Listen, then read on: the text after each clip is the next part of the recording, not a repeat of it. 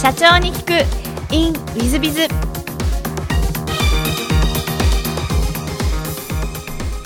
ィズビズの新谷です。先週の続きをお聞きください。新さんの一番最初の授業はどんな授業をやられたんですか？初めの授業はですね調剤薬局の M&A で自分の案件を探したんですけれどもこれが場所が八戸でしてただ全国どこでも開業すればあのその後大きくできるかなっていう思いはありましたので、はい、ただそのスタートがですねあの設計段階まで行った途端にですね土壇場でちょっと話がなくなってしまいましてどうしようから始まりました。なるほど、はい、じゃああの、まあ、調剤薬局で独立しようというところだったらですけども、はい、あの最初は八戸が頓挫したってことですね、はい、で最初はどちらで開業されたんですか？八えもうつくば市で会社を起こしまして、あの調剤薬局をやるということで会社を起こしたんですけれどもその先ほどお話しした最初の1店舗目が、はい、頓挫してしまいまして、半年間無収入で仕事探してました。なるほど、はい、じゃあ会社設立したけど、はい、まあ失業状態というか、はい、そんな感じでしゃいます。で一番最初あの調剤薬局が場所はどちらになった茨城県でちょうどあの物件がございまして、あの桜川市の、はい、あの調剤薬局やらせていただきました。はい、じゃあ一番最初はやっぱり調剤薬局でちょっと苦労されたけど、なんとかという感じですね、えーと、その後調剤薬局をどんどん広げられたと思うんですが今は調剤薬局は何店舗ぐらい？今は8店舗ございます。はい、うん。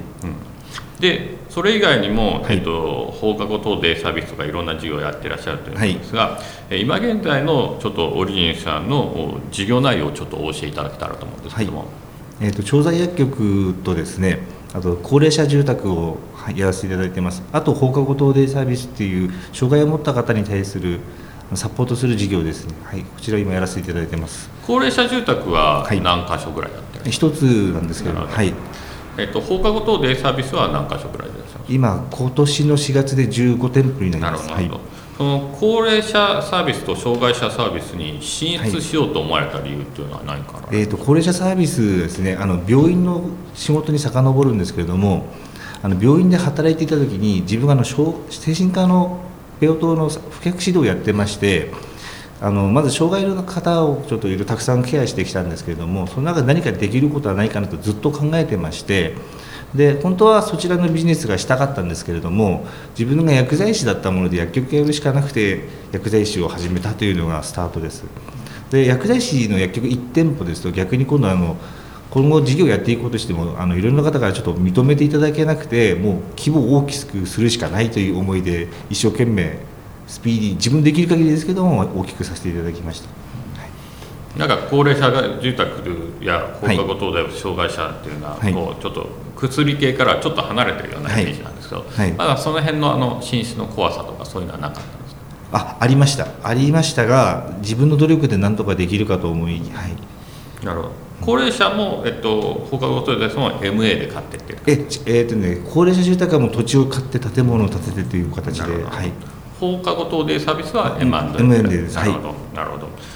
えーと、大変最新の事業でどんどんどんどん広げていらっしゃるわけですけれども、はい、将来的には高橋社長としてはこのオリジンさんどうしたらいいななんていうあの、はい、えーと、なんですかね、将来像なんていうのは現れてますでしょうか、えーと、このままですね、まあ、M&A も続けていくことも大事なんですけれどもあの今関わっている僕のスタッフをもうちょっと幸せにしてあげたくて新谷さんのもう戦わせていただきまして今フランチャイズの方に進出しようと思っております。はい、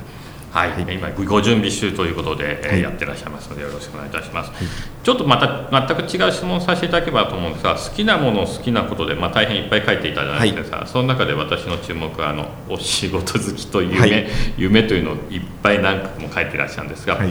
夢しどこ好きということでなんでっていうのもあの語っていただくのはあれなんですが、はい、割と夢仕事好きでいらっしゃいますね。はい、そうですね。はい。あの何か理由とかあられますでしょうか？あ、やっぱり僕バンドでプロを目指して挫折してまして、何かもう形に残るものを作りたいなというのがやっぱり思いがありましてでその中でもビジネスって自分の努力がせあの収入に変わっていくものですのでなんか自分がこうやってきた成果が見えるかなということですごく満足感のある仕事ということに、はい、最近思っております。あの好きな仲間と夢を語ることが好きなことだということをお答えいただいているんですが、はい、でもう一つ座右の銘なんですが、はい、今それをやらないことに何か意味があるのですか？えー、今日はやり直せとしたら何をやり直しますか？というお答えをいただいてまして、はい、ちょっと深い言葉なんですがこれ選ばれた理由というのは何かございますか、えーと、僕は今までの人生の中で結構あの怠惰な人生を幼少期送ってましたのであのすぐそれをやらなくてサボってしまうのであのビジネスってやっぱり自分のやったことが全て結果反映されますしあと自分のほあの事業形態が保険収入なもので1日1週間1ヶ月サボると収入が2ヶ月3ヶ月っていう形で結果が現れてしまいますのでどうしてもあの自分の努力が数ヶ月先にしかもう拾えないところですのでなんかいくら努力してもこう先が見えないや不安感がすごい強くなってくるんですけどもただあの今動けば2ヶ月後にはこうなるよねって読めますからやっぱり今動かない体をなんとか必死で動かそうと思いまして、はい、その言葉を選ばせてもらいます。なるほど、素晴らしいですね。で最後にはご質問なんですがあのこの番組経営者向け全国の社長さん向けこれから起業する方向けの番組でございまして、はい、社長の成功の秘訣をお教えいただけたらなと思っております、はい、あもう行動することあるのみですはい、ありがとうございます、はい、あの高田社長らしいお言葉でございましてありがとうございます、えー、深い深いお言葉でございました、えー、リスナーの皆さんも本日はお忙しい中お聞きいただきまして誠にありがとうございます。ぜひ皆さんのご参考にしていただければと存じます。高田社長様本日はどうもありがとうございました。あありがとうございました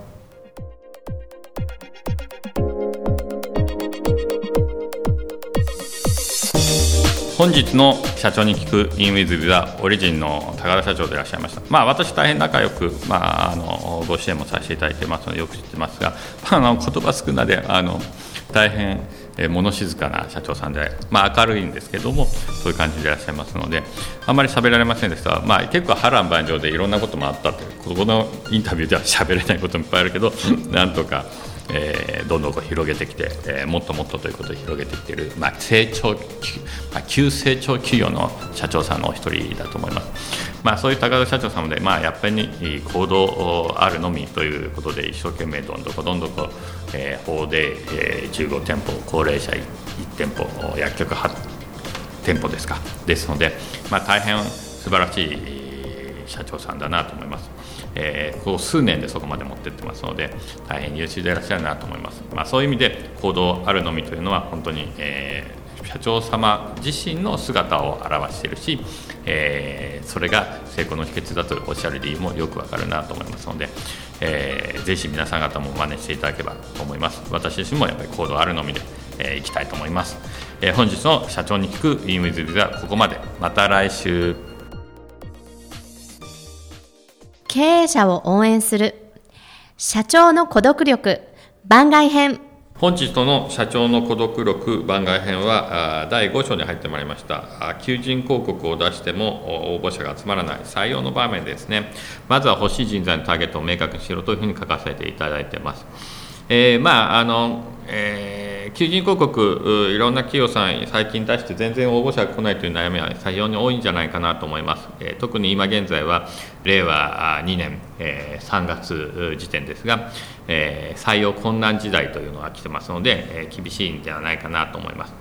えー、私どもでは実を言うと求人広告も出すんですが実はそんなに悩んだことはございません。一番最初はハローワークで人を取ってましていい人材が取れまして今の取締役もハローワークからですし、えー、内部監査室長もハローワークからですし、えー、部長代理になっている夏もハローワークからなんで無料で、えー、大変いい人材が取れてまいりました。でしかしながらその採用困難時代に入ってまいりますと取れなくなってきたものハローワークでは取れなくなったんで一番最初は、えー、働くとかリクナビとかいわゆるリクルート系の、え、媒体に出しました。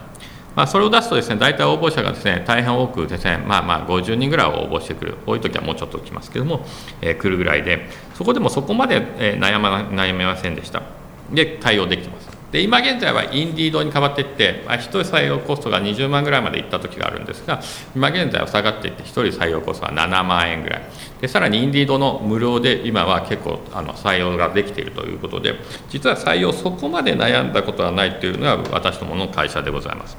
じゃあなんで悩まないのかと言いますと、えー、ある時からこんなことを考えました。まず、えー、社内の方の環境整備を先にしました、えー、つまり最初に経営理念就業規則人事評価制度この3つがないとすぐ辞めちゃうので、え、この3つを揃えなきゃいけないというのを私はコンサルタントよく言い続けてますけどもこれをきちっと整備したわけですね。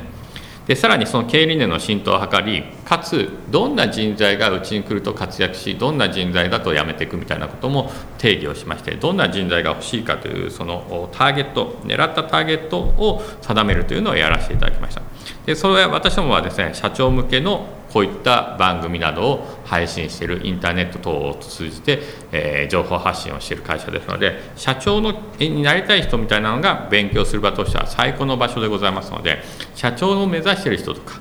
そういう方々を、えー、採用するようにさせていただきました。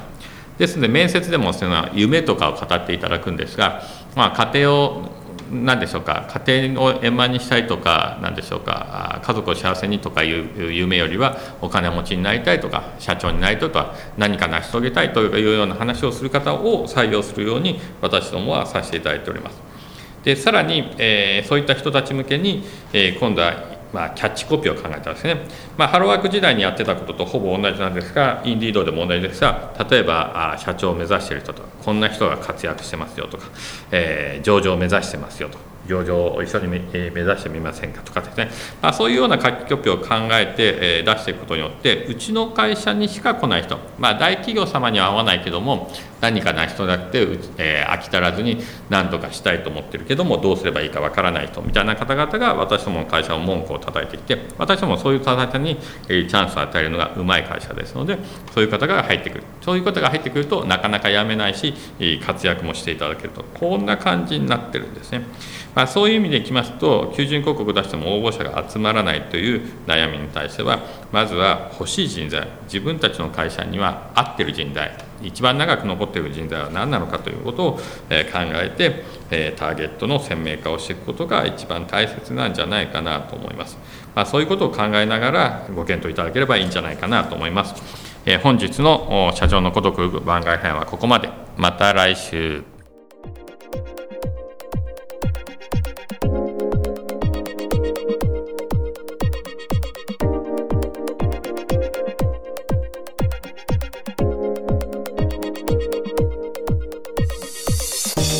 本日も社長に聞く in with biz をお聞きくださり誠にありがとうございました、えー、この番組は2017年1月から毎週配信を続けております。これまでにたくさんの成功社長成功経営者のインタビューをお届けしてまいりました。その内容は全てテキスト化いたしまして私ども WizBiz が運営するウェブサイト経営ノートでも閲覧いただけるようにしております。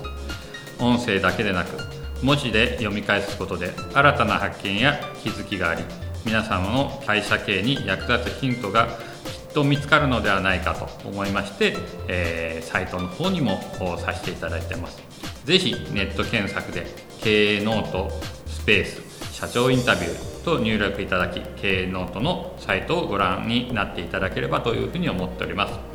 本日の社長に聞く in WizBiz ではここまで。また来週。